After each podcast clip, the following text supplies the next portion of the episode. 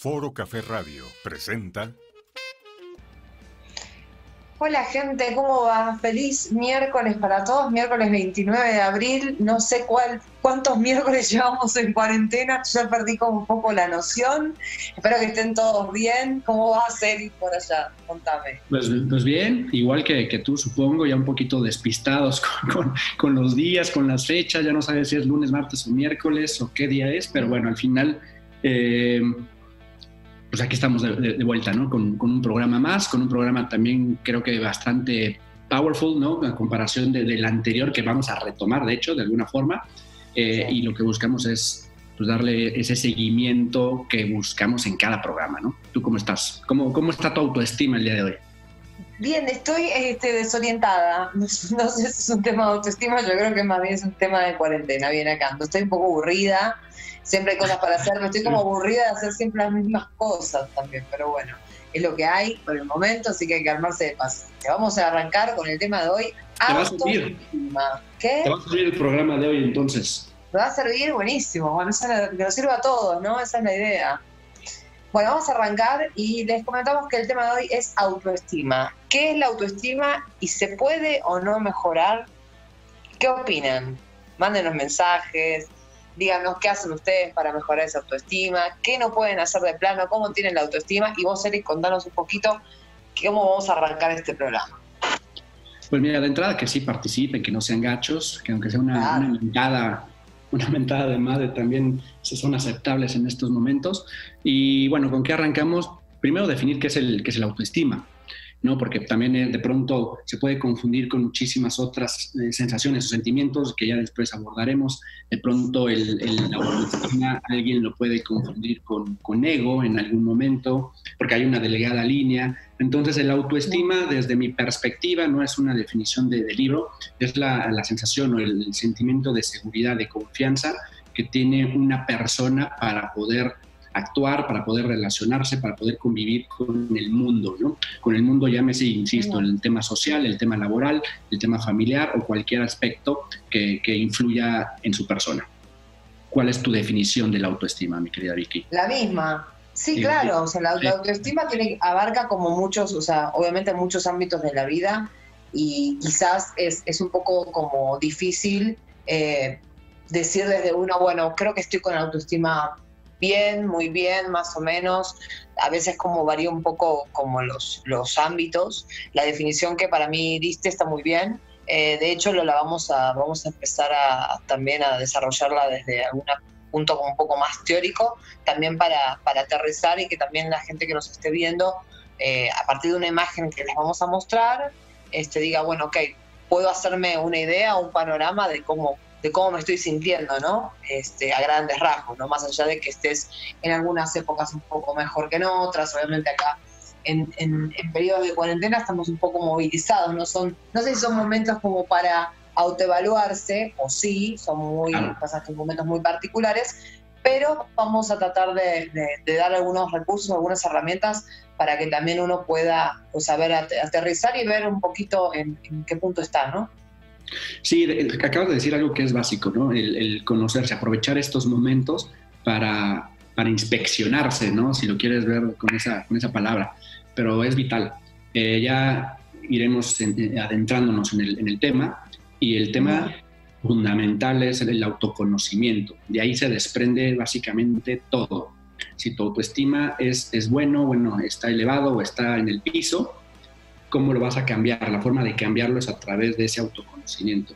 ¿Cómo sabes que lo que tú necesitas en ese instante para poderte sentir bien es tal cosa, ¿no? O muchas veces hasta el mismo chocolate, de pronto lo utilizamos o los helados para, para elevarnos el autoestima.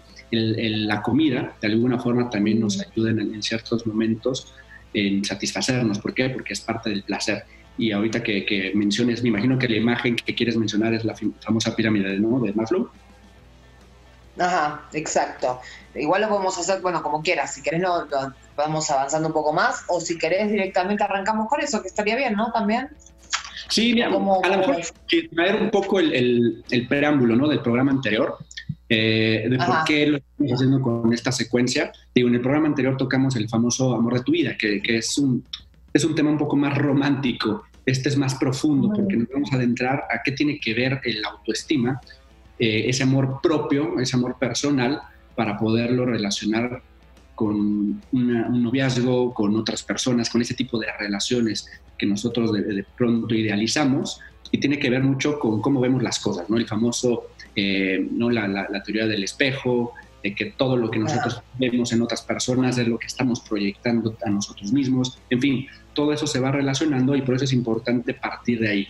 Cuando nosotros idealizamos una persona, cuando tenemos este amor de nuestras vidas, que sin esa persona no podemos vivir y nos desgarramos las venas y todo, es porque dentro de nosotros esa autoestima está, pues, a lo mejor no en el piso, pero sí está en un, en un nivel bastante bajo. ¿Y qué tenemos que hacer para mejorarlo? La única forma de poder mejorar el autoestima es a través de el conocernos a nosotros mismos. Y ahí es donde empezamos a partir de, estas, de esos principios básicos, de las necesidades que tenemos como seres humanos para poder cubrir lo que realmente queremos, lo que realmente necesitamos. Que hay unas, bueno, ya, ya lo platicarás ahorita que, que toques base con, con la, pirámide, que es una forma de ver, es una teoría, o sea, no, no es, una, eh, no es una, una razón de ser 100% concreta, pero es una forma, es una teoría que utilizan incluso los, los medios publicitarios, el marketing y todo para poder desplazar o, meter los productos en ciertos segmentos. Si quieres eh, empezar a compartir o hablar de ella, adelante, porque creo que eso... Sí, a ver si nos ponen ahí al aire la, la imagen de vuelta. Eh, yo voy a dar como un panorama realidad general de lo que, de lo que es y obviamente eh, para entrar más en, ahí en, en, materia la irás como desarrollando vos porque es una herramienta eh, que utilizas mucho vos, en, obviamente en tu trabajo, ¿no? Es la pirámide de Maslow. Eh, básicamente es eh, una pirámide que jerarquiza las necesidades que tenemos como seres humanos. básicamente, muy básico el concepto es que los cuatro niveles de abajo, o sea, los inferiores, son como las necesidades, obviamente, que empiezan desde muy básicas, ¿no? Como por ejemplo lo que son los, fisionómicos, ¿no? O sea, lo que es este, el comer, el alimentarte, em, perdón, el vestirte, el tener un techo, y van, eh, digamos, cada una se va construyendo sobre la otra. Las cuatro básicas es, son las que sostienen a las otras, ¿no? Y sobre todo a la última. La última tiene que ver más con el desarrollo personal, ¿no? Que eso ya algo como más, eh, digamos, eh, más ideal cuando tenés todo ese tipo de necesidades como básicas, ¿no? Lo que es este, la seguridad, la fisiología, la afiliación, el reconocimiento, ¿no? Esas, esas áreas están cubiertas, ¿no? lo elemental de tu vida, ahí se supone, esa es la, teoría que plantea esta pirámide, que puedes empezar a construir lo que es eh, el expertise, ¿no? Que es un poco lo que lo que llamas vos, ¿no? Que es la, realización, la realización como ser humano o la, eh, el objetivo de vida, ¿no? O sea, que decir, bueno, ok, yo con esto ya me siento realizado. Pero antes de llegar a esa cúspide ¿no? de, la, de la pirámide, hay que construir todas esas necesidades ¿no? que, que construyen de alguna, de alguna manera lo que es la autoestima, una autoestima como firme. Y correcto. Es que recordemos que la autoestima viene específicamente de, nuestras necesidades como personas y cómo estamos nosotros jerarquizando o priorizando esas necesidades. Cuando hablas tú de esta pirámide de Maslow, bueno, hablemos de un poquito, a toda la gente que está en un sector comercial, de marketing, de publicidad, conoce perfectamente esta pirámide, ¿no? Eh, en el tema del coaching, de la psicología, también se utiliza, más bien de ahí proviene, de hecho, ¿no? de, de la psicología, para entender de alguna forma el comportamiento del ser humano. Es, es como una forma teórica de, de, de expresar las motivaciones que tenemos para poder jerarquizar o priorizar ciertas cosas. Entonces tú cuando vas a comprar algún producto, la gente que está detrás del tema de marketing tiene que identificar en qué piso se encuentra, ¿no? Si mi producto es para un tema de necesidades básicas, que es comer, estamos hablando de, la famosa canasta básica, ¿no? De leche, huevo, frijol, bla, bla, bla. Cuando estamos un escalón arriba, que es un tema de seguridad, bueno, ahí empezamos a hablar de, de temas más personales, de todo lo que te da certidumbre, que es una palabra clave que ahorita voy a retomar la certidumbre es todo aquello que te da confianza o seguridad, que es un trabajo, una familia, ¿no? esa, esa cercanía con ciertas personas, de saber que tienes un techo a dónde llegar, eso es lo que te da seguridad y es lo que está en el segundo nivel.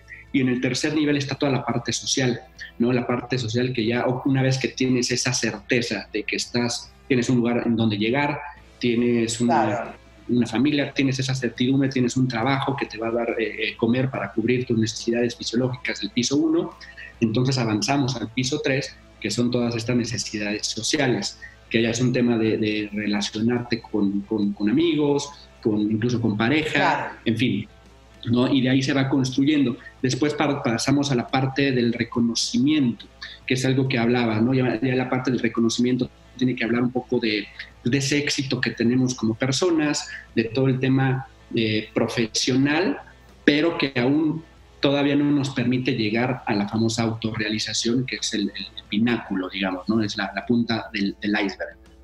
Y para llegar ahí, tienes que pasar o hacer un recorrido. Nosotros como coaches lo que buscamos es que esto se convierta, este pináculo, este quinto piso, es tu objetivo este objetivo que a veces lo podemos poner como de corto plazo, como de mediano plazo, de largo plazo, pero al final es tu autorrealización, de cuando estás satisfecho por haber desarrollado algo. Ojo, de pronto la gente se puede confundir un poco de que al momento de yo lograr un objetivo y ya me autorrealicé, ahí se acaba. ¿Y qué pasa si tengo 30 o 40 años? ¿no?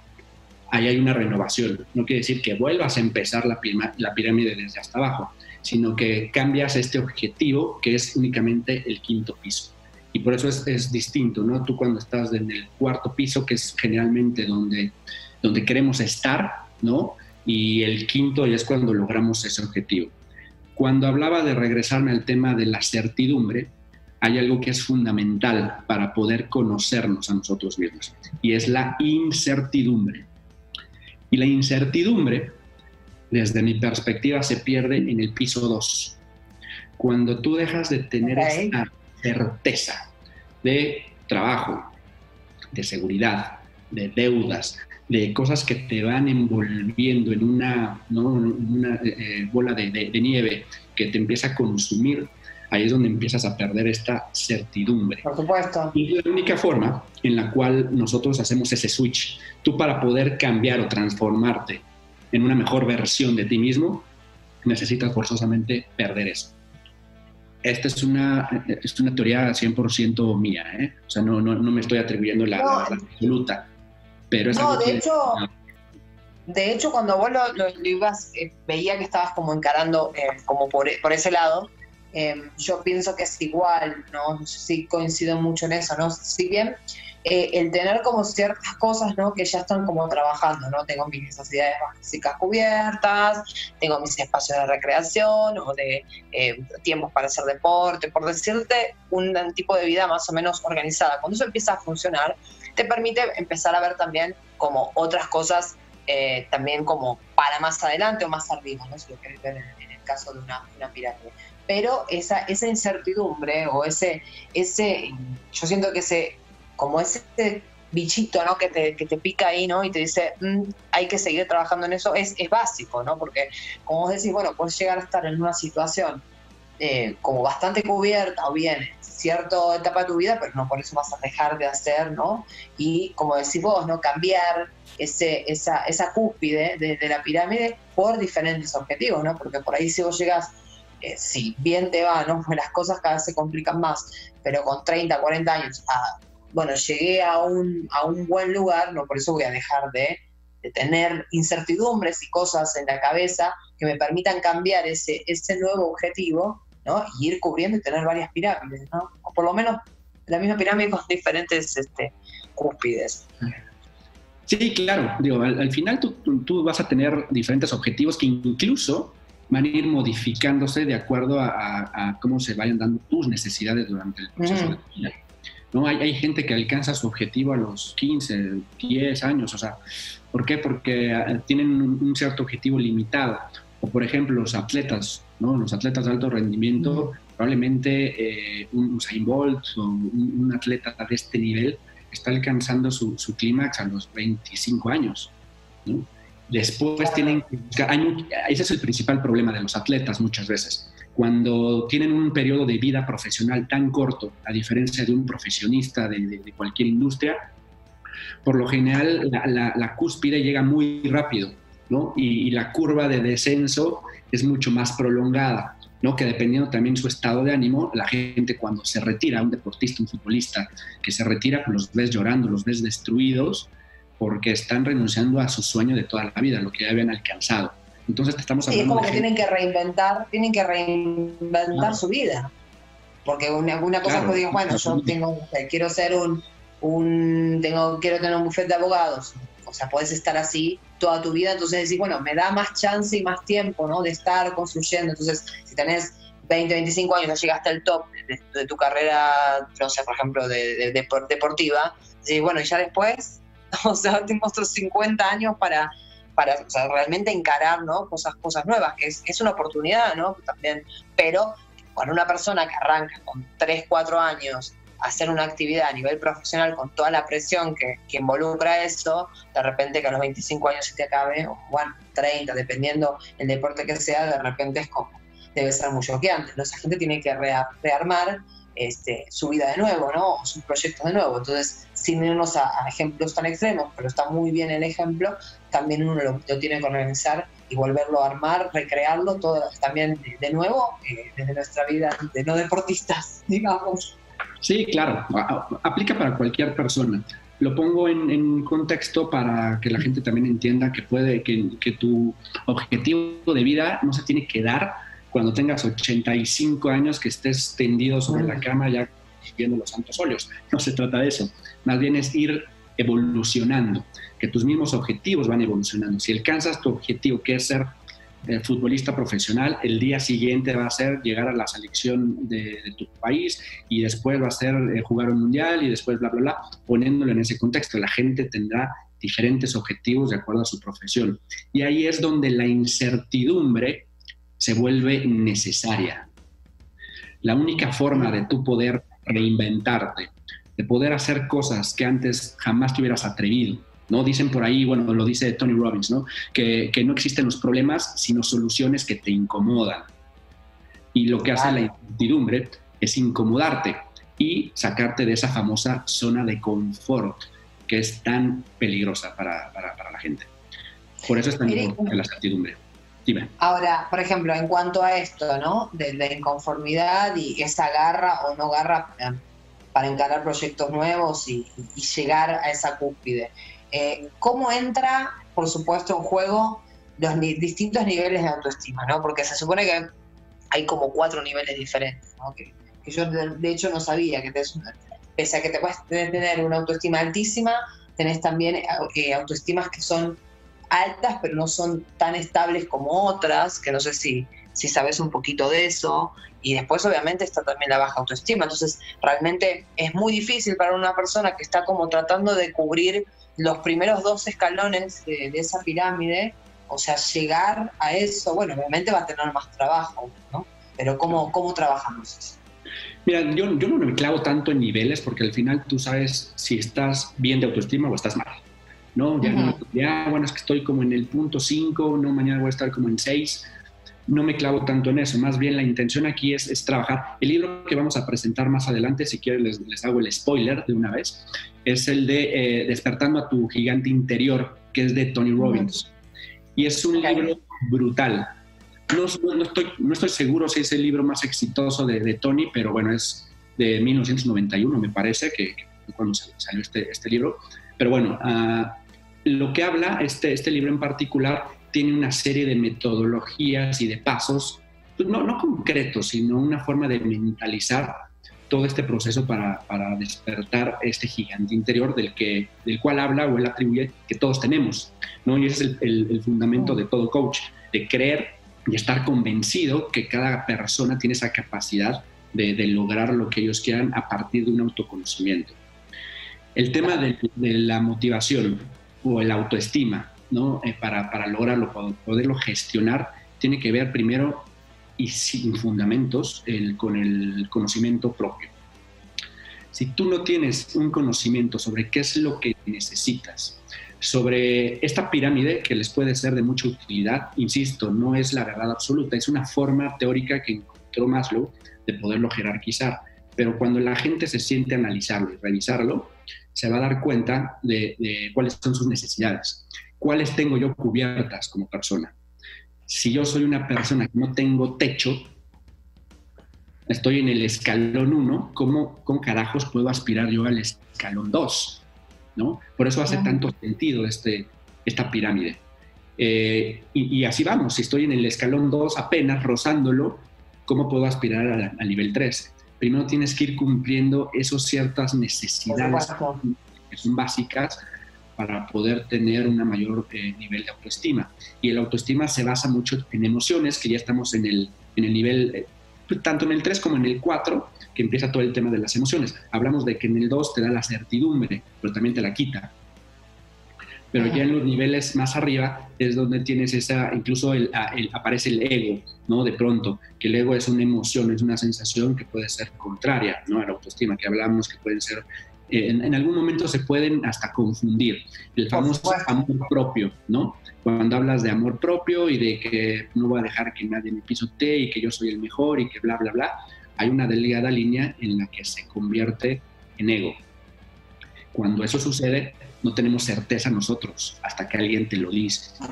Sí, hay, mucho, hay muchos narcisistas que de hecho tienen, tienen ese rollo, ¿no? De, de repente de su fluctuar, ¿no? Entre realmente pareciera ser una, una autoestima como muy acá, muy arriba, y en realidad no no tienen ese justamente ese, ese narcisismo y ese, ese, estar centrado en sí mismo justamente porque no tienen nada claro con respecto a sus vidas.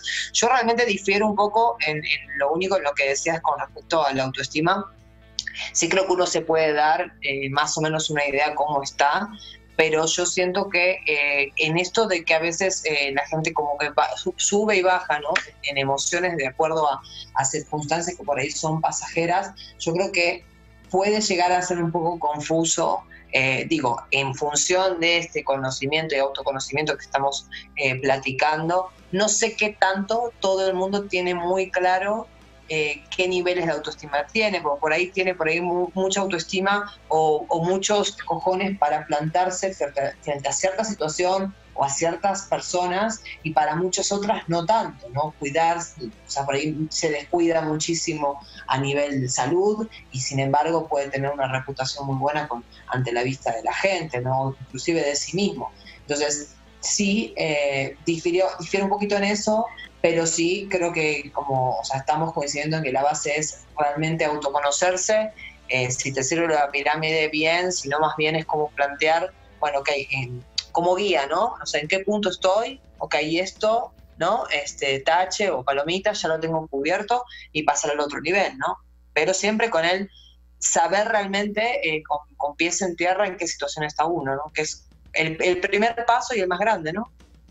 Recuerda que todo lo que no podemos medir, no lo puedes evaluar. Si tú no tienes la capacidad de, medir tu, progreso, tu evolución, dónde estás parada, es, es mucho más difícil que, puedas tener una, una, valoración, una evolución sobre lo que tú quieres lograr. De pronto puedes estar en un estado de ánimo fatal, y por diferentes circunstancias, porque a lo mejor te llevaron helado o porque a lo mejor alguien te encontraste 500 pesos en la calle, eso te puede cambiar tu estado de ánimo. Pero el tema de la autoestima es mucho más profundo. No, no, no, no nos confundamos con eso. Yo puedo tener de pronto algo que me, que me haga feliz y que me llene de adrenalina por dentro, que al final también te genera esa sensación, y, pero no quiere decir que sea feliz, que a lo mejor estoy en un estado de depresión, que es algo ya mucho más profundo. En fin, todo eso depende de un, de un autoconocimiento. La gente, cuando tú preguntas, más te lo voy a preguntar, ¿tú cómo mides si eres feliz o no? Es más, te lo pregunto así concretamente, ¿eres feliz o no? No, sí, sí soy feliz, pero no, no, soy feliz al 100. Creo que nadie es feliz al 100. O decía, estoy en el...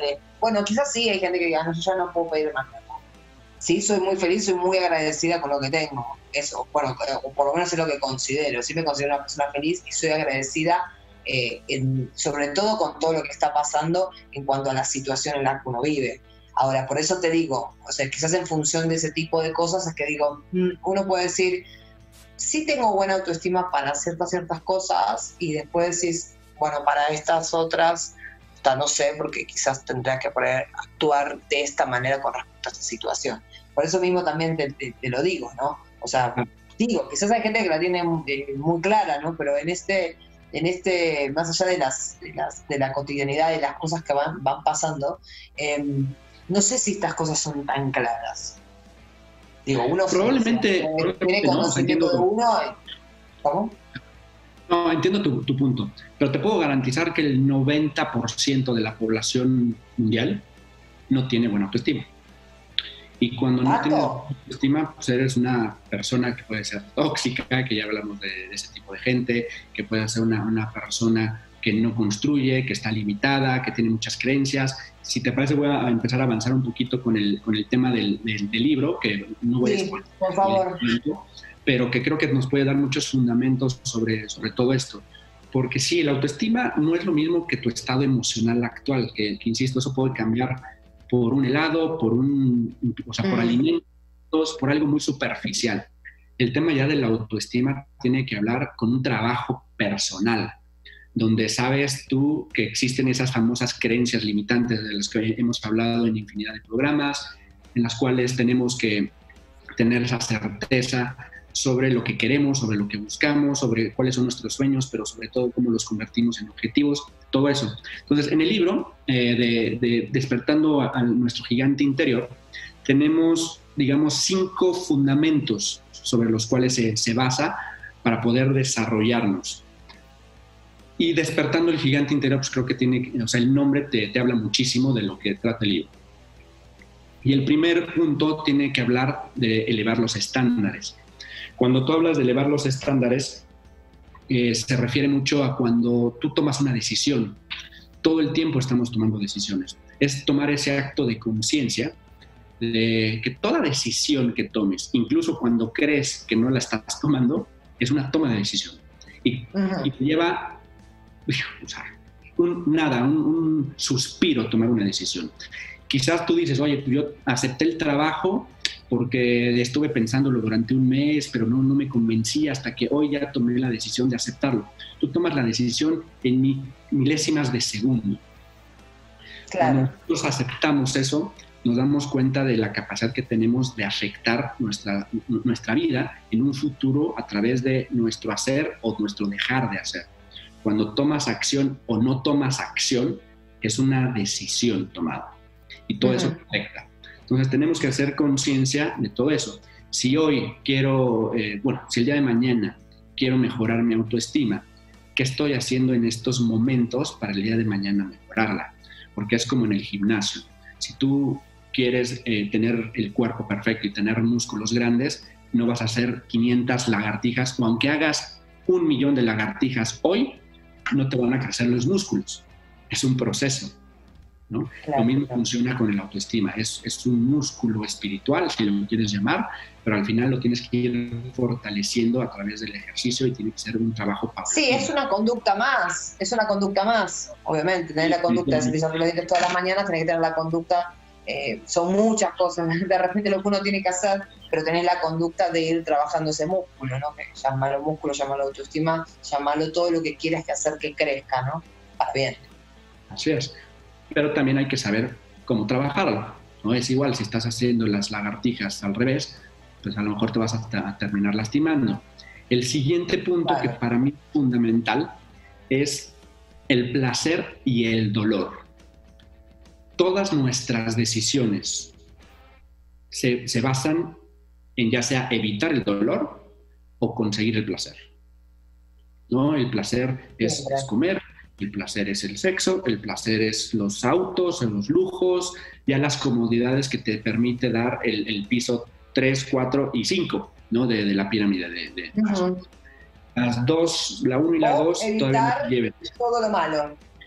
O evitar el dolor, que no es todo lo malo, porque a eso, a eso iba. Eh, cuando hablamos del autosabotaje del ser humano, tenemos que partir desde esa esa creencia en la cual nosotros mismos sabemos que algo nos puede beneficiar, pero lo evitamos porque nos causa dolor, ¿no?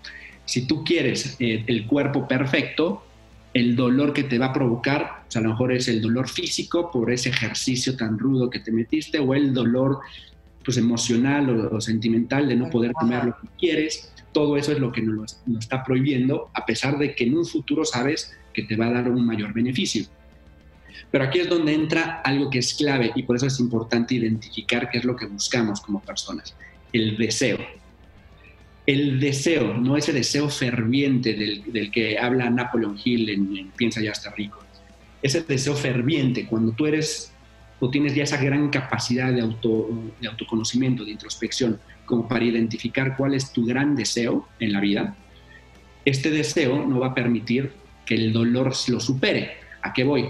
Tú, por ejemplo, sabes andar en bicicleta. Este, este ejemplo lo pongo muy, muy seguido con, mis clientes. Tú sabes andar en bici. ¿Cuántas veces te caíste andando en bici? Un millón de veces. Me hice mierda todo el cuerpo. Y te dolió. ¿Cómo? te dolió seguramente cuando te caíste y hubo de, de, lloriqueos y que dijiste no me vuelvo a subir en la bici. No, no, de no volverme a subir no, porque yo no soy así. Yo, viste, estoy, dale que va y sigo, pero, pero, sí, sí me ha pasado. Me ha pasado con un longboard, con, con, una, con una patineta sí me pasó, que ya no me quería subir más. Bueno, pero, pero el deseo que tenías de, de, niña, de quererte subir a la bici, porque al final es, es, es muy liberador andar en bici, es muy divertido, mm. eh, te sientes como libre andando en bici. Ese deseo fue mucho más poderoso el dolor. Porque cuántas personas sufren dolor y dicen no más, ¿no? Y eso lo podemos traspolar a las relaciones, que así funciona igual. O sea, tú tienes una mala relación porque tuviste una persona tóxica, tuviste un noviazgo fatal, ¿y qué sucede? Automáticamente ya no te quieres volver a subir a la bici porque sientes que se va a volver a caer, que se va, eh, va a ponchar la llanta a medio camino y te aventaste un camino lejísimos porque querías llegar a whatever, ¿no? A cualquier otro punto que ah. es, como tú estamos, estamos ah, trabajando en metáforas con una relación. Así es como funciona el placer y el deseo. Cuando tu deseo es mucho más poderoso que, que tu dolor, es cuando no va a haber obstáculos realmente que te detengan. ¿no? para alcanzar lo que realmente quieres lograr. Cuando la gente, entonces la gente se rinde en, en, en hacer un, o sea, llegar a un objetivo o a sentirse de tal manera, por decir el ejemplo de la autoestima, y desiste, entonces él es, entra en juego, por supuesto, el miedo y las, en realidad no tanta las ganas de llegar a estar de esa manera, ¿no? Exactamente. Lo acabas de resumir perfecto. Cuando la gente desiste, es porque ese deseo no era tan grande. O sea, porque realmente no era lo que quería. Digo, yo que eh, en mi experiencia, ¿no? Que, intenté ser futbolista durante muchos años, que siempre fue mi sueño y bla, bla, bla, también me encontré contra, con gente, incluso digo, me, veo en un espejo y, veo también ese, me faltó ese deseo quizás de poderlo lograr y poderlo superar. Obviamente hay cosas que no podemos controlar, de pronto te puede lesionar la pierna y por más deseo que tengas no lo vas a lograr. Ahí es donde tienes que tener esa capacidad de evolucionar para poder transformar ese deseo de ser futbolista a lo mejor en ser entrenador o, poner una escuela, whatever, ¿no? Pero, pero se va evolucionando. Pero definitivamente cuando ese deseo no es ferviente, cuando no lo deseas con el corazón, no lo vas a lograr. O sea, lo puedes lograr por circunstancias de la vida, ¿no? Porque de pronto, pues a lo mejor tienes eh, las palancas, ¿no? Tienes beneficios económicos, tienes ciertas cosas que te lo van a favorecer, pero definitivamente no lo vas a conseguir por tus propios medios. Está bueno eso de, de, alguna manera como transformarlo, ¿no? Por ahí lo que decía, me pareció el ejemplo, me pareció fantástico y es, es, es aterrizable a cualquier ámbito de la vida y a quien esté escuchando, ¿no? O sea, de repente transformar algo, decir, bueno, ok, quizás no es tan así, o sea, no puedo lograr esto de esta manera, pero cómo le doy eh, el, giro, ¿no? Y la vuelta de rosca para convertirlo y acercarme a eso, ¿no? Está, es, es, es muy optimista y está muy, muy interesante. Claro. Bueno, luego sería importante también platicar a la gente que no conozca a Tony Robbins, que sabe, digo, yo soy fan de él. Soy fan, soy fan. Sí, no, no, no, lo, lo adoro pero es un personaje que tiene también una historia de vida brutal. Digo, no les voy a contar la, historia, pero tiene un, un, pasado, digamos, muy, muy rudo, ¿no? Donde pues, él era intendente de un edificio, eh, de un edificio, de un corporativo ahí en Estados Unidos, en, California, y de pronto, no sé, no recuerdo si fueron 10 años después, regresa a ese mismo corporativo donde él era intendente, pero regresa en helicóptero. ¿no? Entonces es una forma de, evolución. Cuando las cosas no te limitan, no va a haber, más bien cuando, cuando ese deseo es tan poderoso, no va a haber nada que te limite, que es el siguiente paso ¿no? de, de este libro, que son los pensamientos o las creencias limitantes todas estas creencias limitantes, es todo aquello que incluso nosotros aprendimos por la sociedad, por la familia, aunque nos lo inculcaron por, por este sector en donde nos tocó vivir, llámese país, llámese etnia, llámese, sociedad, llámelo como tú quieras, pero donde nos toca vivir también estamos de alguna forma condicionados a adoptar ciertas creencias ¿no? que, que, nos limitan. Por darte un ejemplo, eh, no, no, puedo lograrlo porque ya estoy demasiado viejo para, para hacer eso. ¿no? Esa es una creencia limitante, el creer que la edad puede, puede limitarte para alcanzar algo. O yo soy mujer y no me van a pelar porque eso, es un grupo de hombres. Entonces también ya automáticamente te estás limitando para poder alcanzar algo así. Son unos, unos ejemplos de creencias que te, que te están limitando. Y por lo general vienen acompañadas de la palabra no. Y la palabra no, en el contexto del, del, PNL o de la programación neurolingüística, que de alguna forma está prohibida utilizarla, tiene que ver con esta connotación negativa. Lo poderosa que puede ser la palabra no. Creo que puede ser de las palabras más poderosas que existen.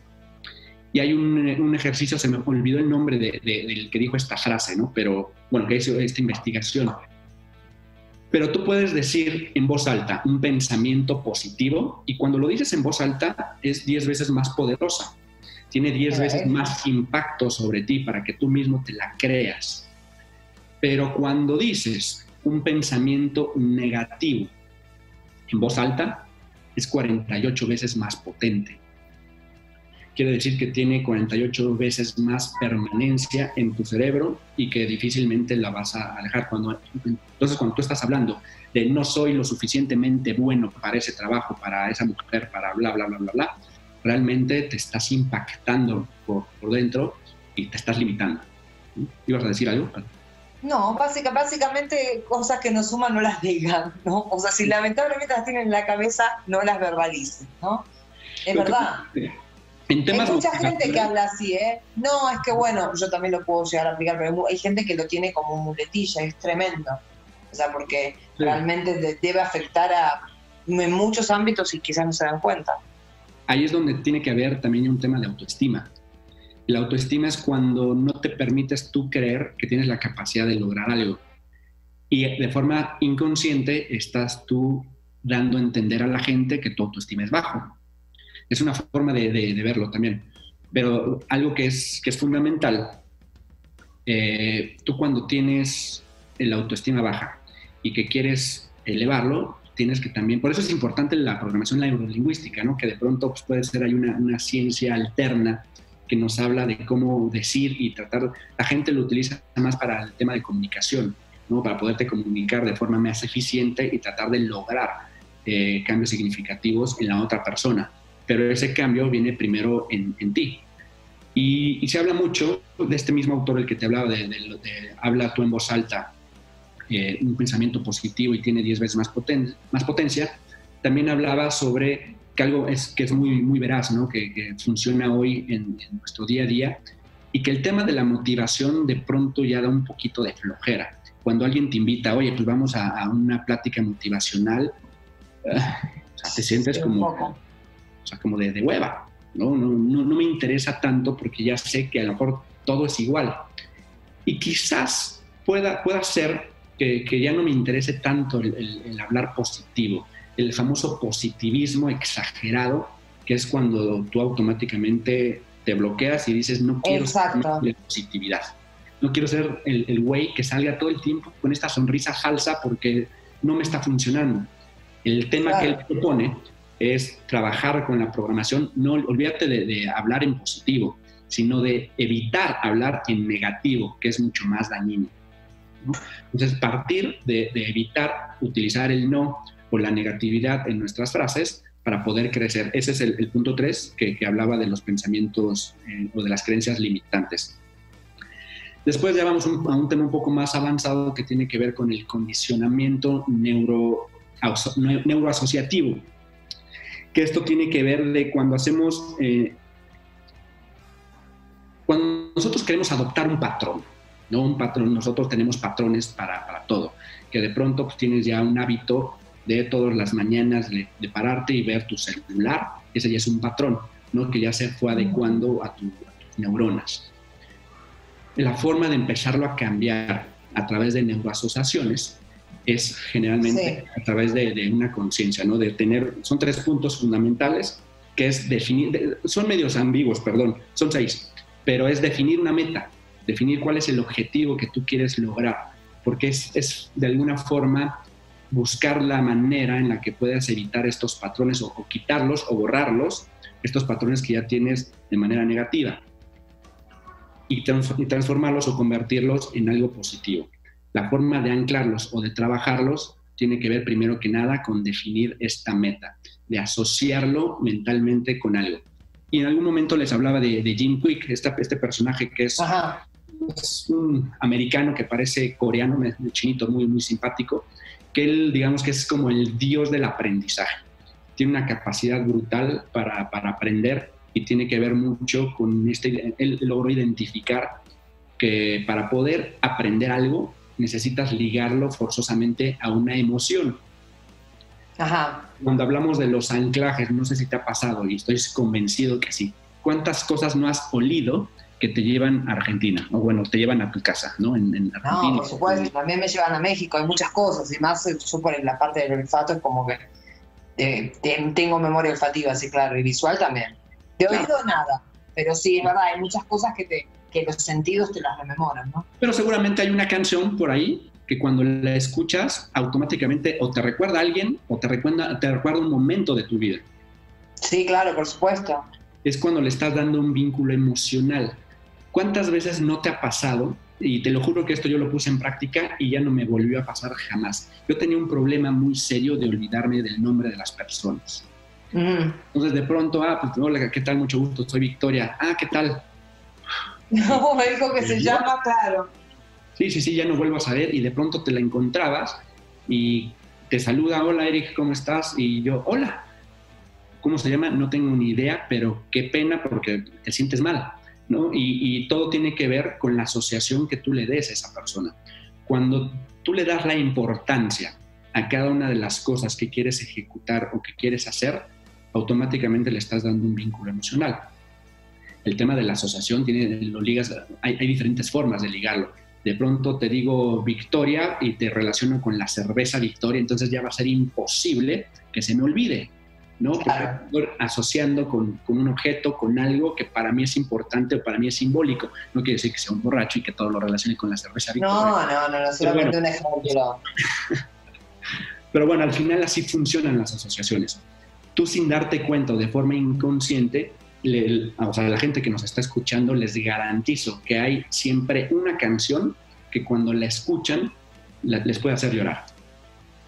Porque te recuerda un momento difícil, un recuerdo quizás melancólico, eh, en fin, hay, hay, momentos de tu vida a los que te transporta esta, esta emoción o esta sensación de haber escuchado esa música o esa canción. Lo mismo los olores, los olores que de pronto estás caminando y hueles a churros, si te acuerdas de, no sé, de algún lugar en particular, los, los sonidos de los camotes, ¿no? Que ya los asociamos con algo nosotros. Ya con el programa, los asociamos directamente con cafeína, ¿no es cierto? Así es. Entonces, ese es un anclaje, es la forma de poder tú determinar cómo a, darle la importancia a las cosas y poderlo aprender a través de las emociones. Y por último, el famoso dominio emocional. El dominio emocional tiene que ver con la gestión emocional de qué capacidad tenemos nosotros para gestionar nuestras emociones. Y la gestión emocional básicamente se, refiere a que nosotros tenemos la capacidad, y esto es lo más difícil de entender dentro de la gestión emocional. Nosotros decidimos cómo sentirnos ante las situaciones. Ante una situación de dolor, nosotros vamos a decidir cómo sentirla tú tienes la capacidad de sentirla de una manera, a lo mejor mucho más positiva, eh, incluso hasta con, alegría o de diferentes formas. Pero si tú estás pasando por un momento difícil, una frustración, una depresión, y tú te, te mentalizas y te ves en un espejo y te decides a sonreír, vas a sonreír. O sea, no, vas a estar como con la cara paralizada y que quieres sonreír y, nada más no puedes. No funciona así. Tú tienes esa capacidad de hacerlo. Y cuando lo haces y lo programas, que, yo tengo también ahí mis, ¿no? Como mis cosas en contra de, de esta teoría, porque al final a mí me gusta también ser una persona emocional. Cuando Sí, no, y sentir y vivir los sentimientos que, que te toquen vivir y sentir, ¿no? Porque tampoco, si no caemos un poco en eso del positivismo, ¿no? Que ya parece como una algo como una esquizofrenia, ¿no? Porque tenés que estar siempre a full, siempre acá, siempre bien y no se puede. Tenés que vivir las cosas también como, como las tenés que vivir, ¿no? Creo que ya lo habías, de hecho lo habíamos hecho mención en otros programas. Sí, bueno, sí, en varios programas, de hecho, cuando hablamos de, justamente de la gestión emocional, que tienes que vivir las emociones. O sea, parte del aprendizaje, parte de subirte a la bici y aprender a andar en bici es vivir las emociones y caerte, ¿no? Eh, cuando hemos hablado también de, un tema de emprendimiento de la gente, ¿no? para poder aprender tienes que emprender, pero también el emprender muchas veces te va a representar muchos fracasos, ¿no? Y, que también, hablando de un tema de, de Tony Robbins, no existe como tal el fracaso más bien existen los aprendizajes que tú adquieres de cada una de estas caídas. Como decía Thomas Alva Edison, ¿no? No, no encontré, eh, cuando fracasó con más de 10.000 intentos para este, inventar el famoso foco o el bulbo, él dijo, yo no encontré o no fracasé 10.000 veces, más bien encontré 10.000 formas de no hacer un foco. Exacto. Una forma de, de darle la vuelta, pero al final tú tienes que vivir esas emociones, vivir la frustración, vivir la incertidumbre, que es, que es vital para poderte transformar y gestionar este, este autoestima del cual pues, estamos hablando y que de ahí parte todo. Para poder tener el autoestima que tú necesitas, primero necesitas conocerte, saber qué es lo que tú quieres, qué es lo que tú necesitas y que en otros programas hemos hablado también de los famosos valores, ¿no? los, valores de, las personas, eh, cuáles son esos valores que yo poseo y que me hacen única tienes que encontrar también ese valor. Hoy en día, ¿tú cómo puedes distinguir entre un producto, entre un shampoo de otro? ¿Qué es en lo primero que te fijas cuando compras un shampoo? Que sea para mi, para mi cabello, qué sé yo, no sé. Sí, bueno, hay muchas estrategias de marketing, ¿no? También detrás de eso, y colores dependiendo del tipo de producto vayas a, o sea, digamos, que estés vendiendo, que son más llamativas para la gente, por supuesto. En realidad estoy buscando algo que sea para mí, ¿no? Claro, pero encuentras un diferenciador. No sé si te acuerdas, porque esto es un fenómeno que se ha venido dando y ha venido evolucionando. En el mundo del marketing, que es de donde todo, prácticamente nos están inventando todas las cosas y nos dan alimentar nuestro, nuestro cerebro y nuestras necesidades, se habla incluso de que el marketing está creando ya las necesidades, ¿no? No, no tanto que las está cubriendo. Por supuesto. La publicidad crea la necesidad para que tú sientas esa necesidad de obtener ese producto. Pero no sé si recuerdas que quizás hace 20 años, probablemente, o un poquito más, cuando tú ibas al, hablando de los shampoos, tenías dos opciones, ¿no? Tú como hombre tenías que bañarte con el shampoo de la mujer, ¿no? El, eh, el que te encontraras ahí en el anaquel, el que era para toda la familia, ¿no? El grandote de colores, etcétera. Pero no había otra opción. La única variante era el olor o el color del, del producto. Es toda una mentira igual, es toda una mentira que si es para pelo chino o lacio, esto es, toda una mentira. Yo no creo en nada de ese tipo de cosas. No, que este viene con tal, no creo en nada, soy honesta. Pero bueno, al final lo que, lo que pretende es darle una necesidad a cada uno de los productos o de, las, de cubrir esas necesidades de la famosa pirámide a través de un diferenciador. Lo más difícil de en una persona en ese trabajo de, conciencia, de introspección, es encontrar tu diferenciador. ¿Qué te hace distinto? De, qué sabor eres? De cuál es esa conciencia, todo eso que te, hace diferente para poder sobresalir en un ambiente en el que todo el mundo busca parecerse, ¿no? Hablando de, hecho, todo eso. Maslow cuando hace el, desarrollo de la, de la pirámide, él se supuestamente se inspiró como en, diferentes personas o personalidades como muy conocidas a nivel mundial y justamente va haciendo como una lista de, esas características que tienen las personas con una autoestima como eh, bien desarrollada o bien fuerte y hablaba un poco de eso, ¿no? de la no superficialidad y también de, de, ser gente muy creativa y original, ¿no? que de repente, bueno, no todo el mundo lo puede lograr, pero sí es muy probable que con con ciertos puntos trabajados y con una autoestima como muy reforzada, él, o sea, ha notado que se, se, se empiezan a ver este tipo de características, ¿no? Entonces la parte creativa, la parte diferenciadora del resto, que en definitiva lo buscamos, como decimos el ejemplo del shampoo, pero lo buscamos en diferentes ámbitos, ¿no? Sí, claro. ahorita estaba viendo, perdón, el, el, reloj, creo que se nos pasó. estamos. Pero el. Lo repasamos, sí. No, lo, del libro, no sé si lo, si lo mostraron ahí en pantalla. Espero que. Creo que no. Sí. Bueno, ahorita que nos. ¿Lo pueden mostrar, porfa? Pero el, el libro, eh, que se los recomiendo, de verdad, es, es una joya, es Despertando al Gigante Interior de Anthony Robbins. Eh, de verdad les va a cambiar la perspectiva de ustedes mismos y es fundamental para poder entender qué necesitan para poder trabajar esta autoestima, ¿no? que, es tan necesario en nuestro día a día. Ahorita creo que está ya en pantalla, nos están confirmando. Eh, ¿Sí? No lo veo. ¿En qué lo estás viendo? ¿En el Facebook? No, lo que pasa es que no se me... Ahí está, si no se me actualiza eh, la publicación. Ahí está. Ahí apareció. Despertando al gigante. Ya igual lo habías nombrado hace ratito. Para quienes estén como notando. En el, en el libro, como que se les olvidó, o más bien se me olvidó decirles que, que lo pusieran para que la gente lo, lo, buscara. De verdad, no se van a arrepentir. Es un libro bastante sencillo, ¿no? bastante amigable, pero con mucho poder para, para trabajarlo. ¿no? Va, perfecto. Y a ver si nos, los chicos nos facilitan también la frase que cogimos para el día de hoy, que a ver si se ajusta, se ajusta un poquito también a, pues obviamente al tema de, la autoestima, ¿no? Y cómo todo va, está relacionado, ¿no? O sea, a se relaciona con, con, todo. O sea, está vinculado absolutamente. Por supuesto. A mí no se me actualizó, ¿te aparece a vos? Ahí está. A ver, la persona que no está en paz consigo misma será una persona en guerra con el mundo entero. Para mí es súper real. De hecho, es de, es de, bueno, es de Gandhi. Yo no soy muy fan de Gandhi en muchos aspectos que no vamos a entrar en, en, detalle, pero era una de las personas que, de, de hecho, eh, Maslow había como, como trabajado ¿no? para elaborar también estos conceptos. ¿no? Más allá creo que no es mi fan, no, no soy fan, perdón, de, de, él, me parece que la, que la frase es, es, aunque parece extrema, sí es muy real. No, claro. Y voy a traer a colación el libro de la semana pasada porque yo estoy recordando, a ver si leo ahorita unos mensajes de la gente que, escribió por, redes sociales sobre lo que querían que preguntáramos durante el tema.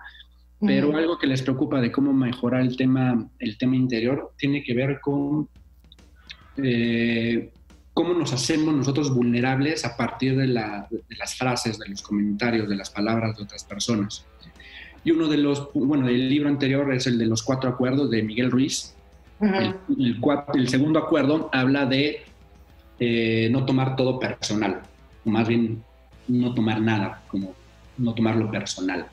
Y es tener esa capacidad de saber que cada quien vive en su propia realidad y poder desapegarte de los comentarios de las otras personas. yo he tenido experiencias brutales con, con gente que, en ese momento los quieres matar, literal, ¿no? ¿no? De, de ahorcar, de que es, es gente súper tóxica, que no te deja avanzar, que te bloquea, etcétera, hasta que un día, por circunstancias de la vida, te enteras de que su vida es realmente miserable.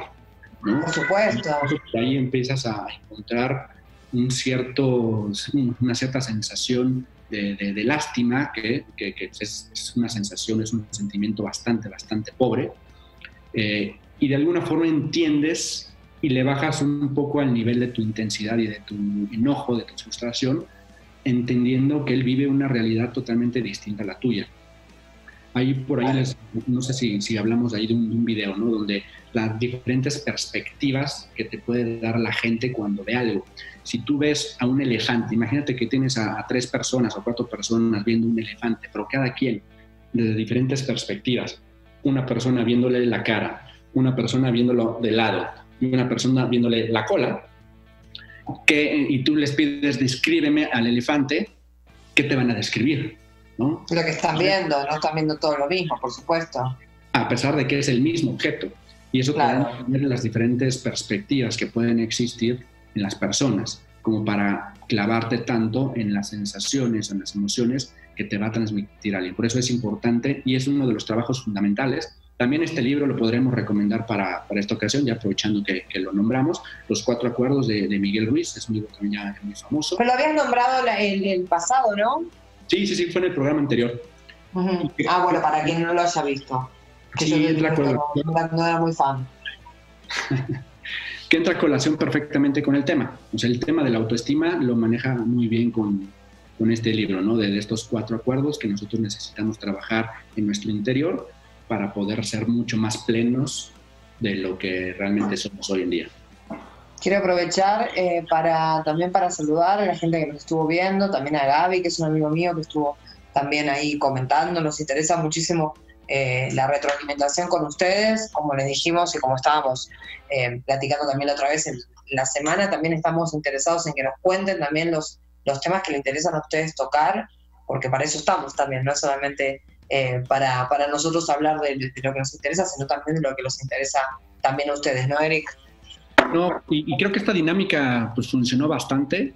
Eh, digo, existieron otros temas que desafortunadamente no los pudimos elegir, pero esta dinámica de, de Instagram, de poder participar con, con, las personas y que ellos decidan, de hecho fue una persona en particular la que mencionó que tenía, había que ligarlo con el programa anterior, uh -huh. y estoy hablando de pues, el, quizás el 30-40% de la gente hablaba de la autoestima, ¿no?